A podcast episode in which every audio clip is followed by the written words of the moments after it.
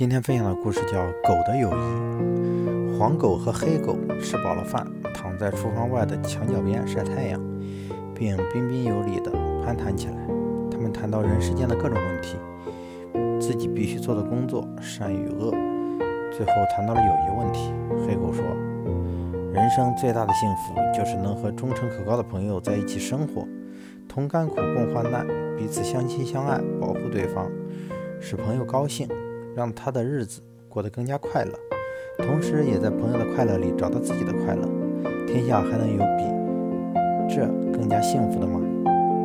假如你和我能结成这样的亲密的朋友，日子一定好过得多，就会连就会连时间的飞逝都不觉得了。黄狗热情洋溢地说道：“太好了，我的宝贝，就让我们做朋友吧。”黑狗也很激动：“亲爱的黄狗。”过去我们没有一天不打架，我好几回都觉得非常痛心，真是何苦呢？主人挺好的，我们吃的又多，住的也宽敞，打架是完全没有道理的。来吧，握握爪吧！黄口嚷道：“赞成，赞成！”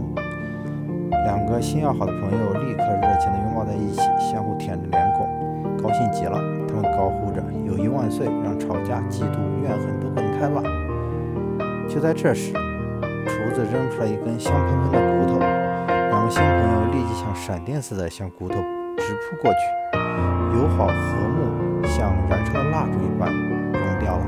亲密的朋友亲密的滚在一起，相互撕咬，搞得狗毛满天乱飞，直到一桶凉水浇到他们背上，才把这一对宝贝撕开了。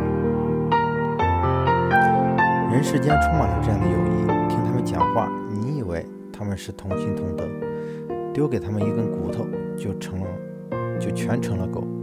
真正的友谊，不是建立在口头上的，不是相互传承，而是真心相助。